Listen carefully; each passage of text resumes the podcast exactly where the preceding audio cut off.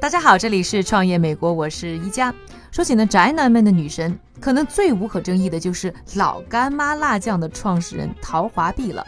陶华碧的传奇故事一直被人传颂，如今呢已是亿万富翁的他，曾经只是一个小推车卖米豆腐和凉面的小贩。由于他自制的辣椒酱太受欢迎，才开始呢潜心研究辣椒酱的制作，这才有了后来的老干妈。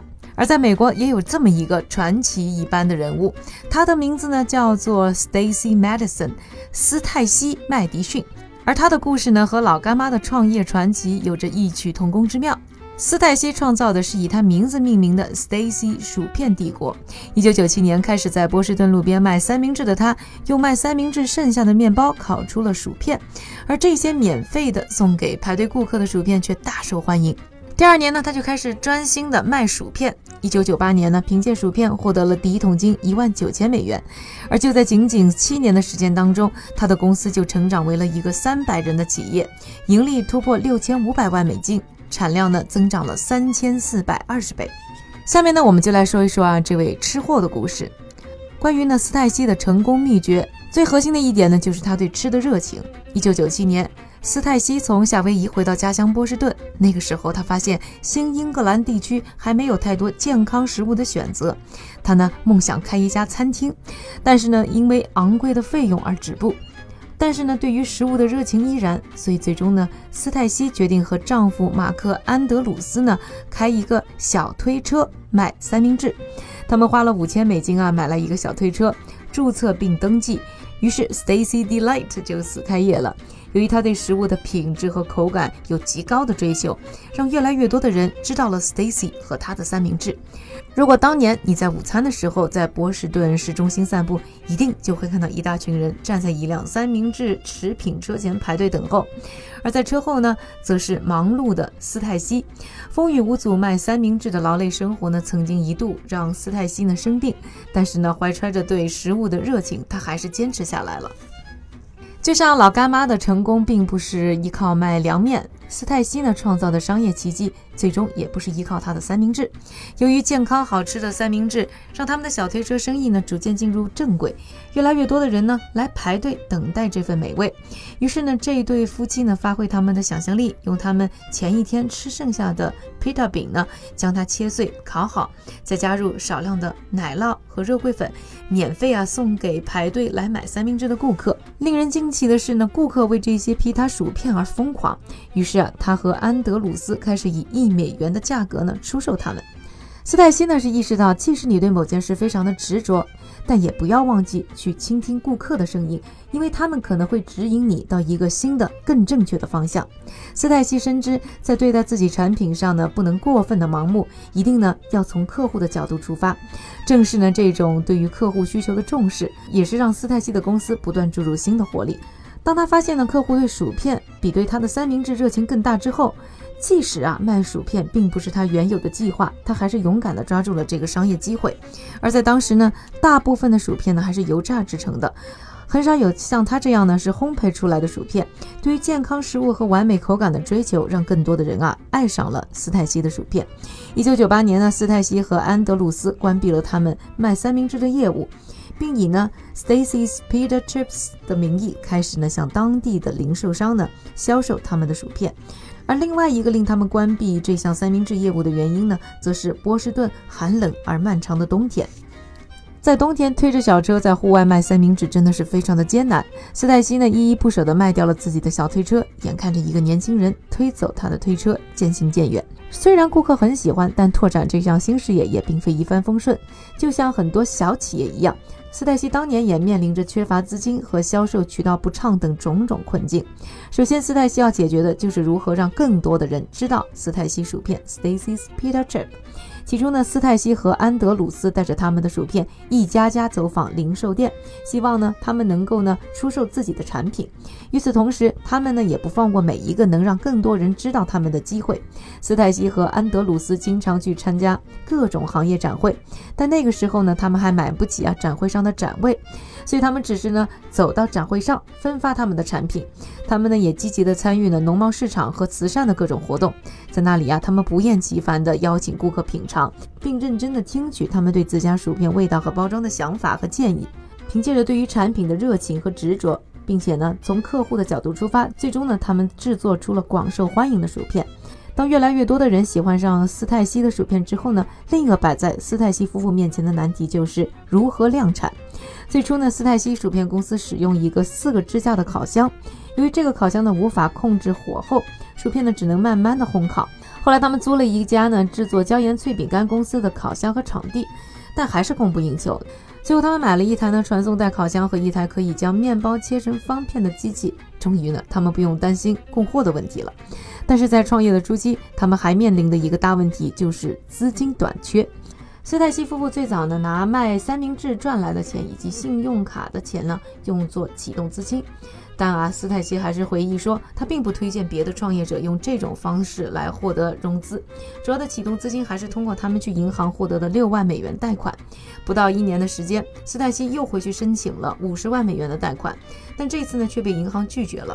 所以两个人呢只好把额度降低到三十万美金。所以两个人呢只好把额度降低到三十万美金。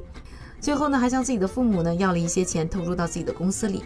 斯泰西呢，通过拓展销售渠道，打响了知名度。供应和资金问题逐渐解决之后呢，公司也慢慢步上了正轨，并逐渐成长成到今天每年盈利达到六千五百万美元的企业。二零零五年，最终斯泰西呢决定以二点五亿美元的价格呢卖给百事可乐旗下的 Frito Lay，而完成这一转变呢，他仅仅用了七年时间。当问到呢卖掉公司的原因的时候啊，他回忆说，他更多是因为想花时间陪陪自己的双胞胎女儿，因为他不想给自己留下更多的遗憾。在和丈夫一起创办公司的同时呢，他们把所有的时间和精力啊都投入到公司的发展上。对他们来说呢，公司就是他们的孩子，而他们婚姻中的快乐很多也是建立在共同的事业上的。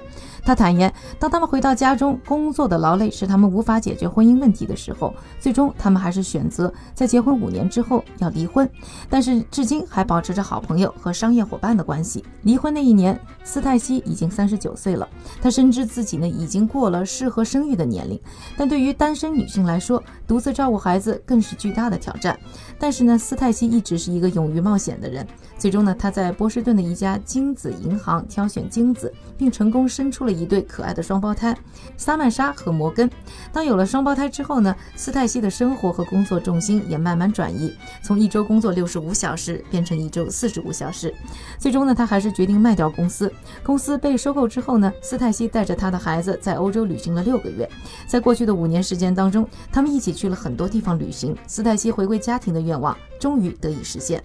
出售自己的公司啊，斯泰西回忆呢，其实，在创建自己公司并和公司成长的时候，他从来没有想过要卖掉公司，因为他知道有这样的想法会让他分心，让他没有办法呢好好经营自己热爱的事业。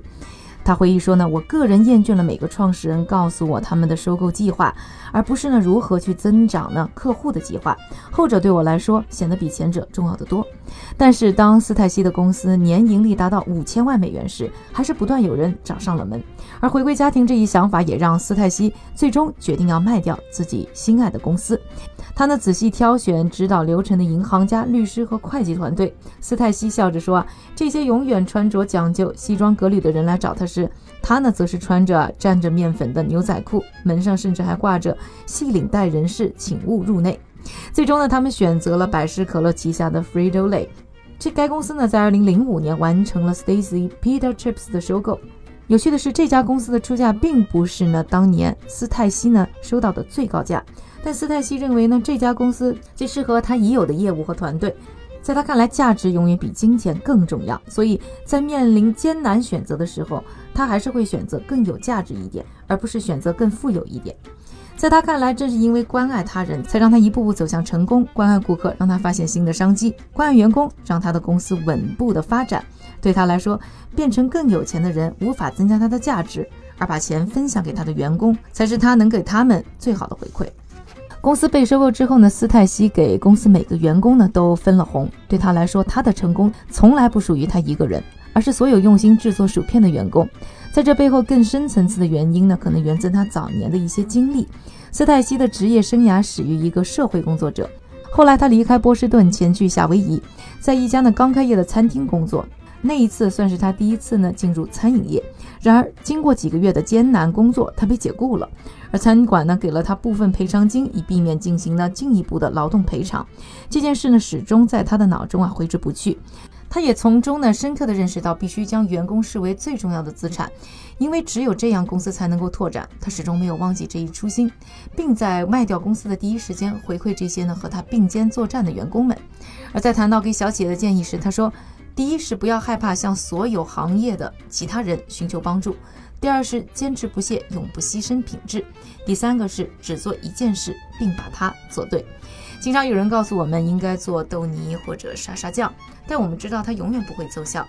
这些是其他业务。我建议呢，首先你要去关心你的核心产业。现在呢，斯泰西依然是一名企业家，拥有 Stacy's Juice Bar 和 Be Bold Bars，但是 Stacy's Rice Project 才是他现在工作的重点。这个项目的目的呢，是为了帮助啊更多的女性获得开办和发展公司的机会，而他们呢会将资金真正的给予到投资者手中。斯泰基表示，他希望呢自己的女儿长大后能够取得和男性一样的成就。他想为孩子做一些榜样。当他们小的时候，我希望把他们带到工作中，并让他们看到工作中的全部内容。我想告诉他们，有一天他们可以开始自己的事业。他想用自己的力量为更多女性提供灵感、勇气、决心，并帮助他们成功，为他们创造一个互助的社区。他认为这是一项全球的责任。他说：“呢，每个人都有为女性提供机会的责任，即使是卖薯片的人。”这里呢就是 Stacy 的故事。感谢各位的收听，我是宜佳，创业美国，我们下周。再